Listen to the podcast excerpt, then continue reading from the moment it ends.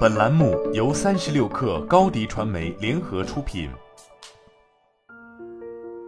本文来自微信公众号“三亿生活”。如今，安卓手机似乎正在陷入一个怪圈。尽管内存变得越来越大，使得十二 GB 内存逐渐普及，十八 GB 内存也已出现，甚至于出现了虚拟内存技术。然而，各大手机厂商的系统则在以更强的力度杀后台。为此，在收到越来越多开发者的投诉后，此前在二零二一年六月，谷歌发布了相关问卷，调查安卓手机的杀后台问题。在一年后举行的二零二二 I/O 开发者大会上，谷歌方面再度表示，正在努力从多个角度尝试解决杀后台的问题。并透露，安卓十三的 AOSP 源码中添加了对 MGLRU 的支持，而借助 MGLRU 在百分之七十五占用时，减少了百分之八十五的后台误杀情况。早在二零一八年时，谷歌方面就收到了开发者关于 OEM 厂商随意杀后台的投诉，当时在 AOSP 上就已有开发者提交了 OEM 厂商滥用安卓核心权限、施行严苛后台管控机制的文档。到了安卓十一，谷歌在与海外网友交流时也曾强调，会遏制手机厂商随意杀后台的行为。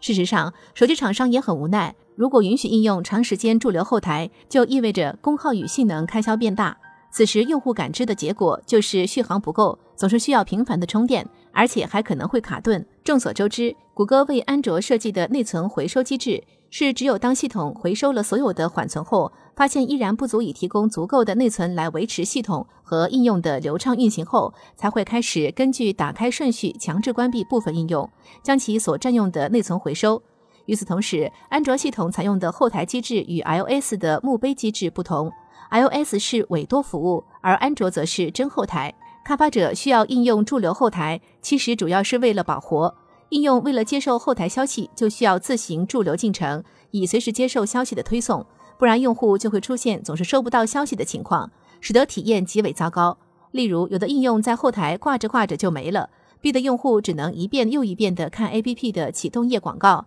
久而久之，被迫频繁看广告的用户自然就不干了，所以也就有了工信部因用户反应强烈、投诉较多而对开屏广告进行治理。而损失了部分广告收入的开发者，自然也会向谷歌方面投诉，要后者管一管手机厂商无脑杀后台的操作。那么问题来了，谷歌在安卓十三上推出的 MGLRU 真能改变手机厂商这种频繁杀后台的现状吗？从技术角度来看，谷歌方面是很有信心的，因为 MGLRU 是传统内存管理算法 LRU 的升级版，而 LRU 则是基于这样的一种假设，即用户长期不被使用的数据，在未来被用到的几率也不大。所以，当数据所占内存达到一定阈值时，会移除掉最近最少使用的数据。但 LRU 算法的逻辑用在智能手机上可能并不适用，毕竟应用被用户挂在后台时间的早晚与使用频率并没有太多关系。所以，MGLRU 的策略是将安卓后台应用分为几组，每一组都是由上一组被使用的后台应用组成，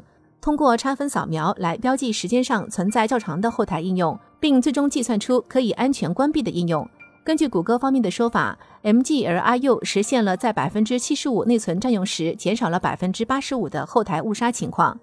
然而，MGLRU 能够起到的效果有多大？会不会改变手机厂商目前杀后台政策？我们所持有的是相对悲观的态度。毕竟，安卓的真后台机制就代表着杀后台的强度越高，手机处于低负载的时间就会越多，用户感觉使用流畅的时间就越长。并且更为重要的一点是，应用被杀后台并不会影响到手机厂商的利益，反而有白名单机制存在，真正的利益相关方早就被保护起来了。因此，在我们看来，或许只要手机厂商不再搞出强制关闭 Accessibility Service 服务这种违反相关条例的操作，谷歌其实是管不了手机厂商第三方 ROM 是不是会应用 MGLRU 这件事的。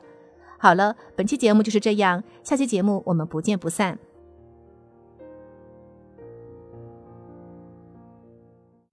你的视频营销就缺一个爆款，找高低传媒，创意热度爆起来，品效合一爆起来。微信搜索高低传媒，你的视频就是爆款。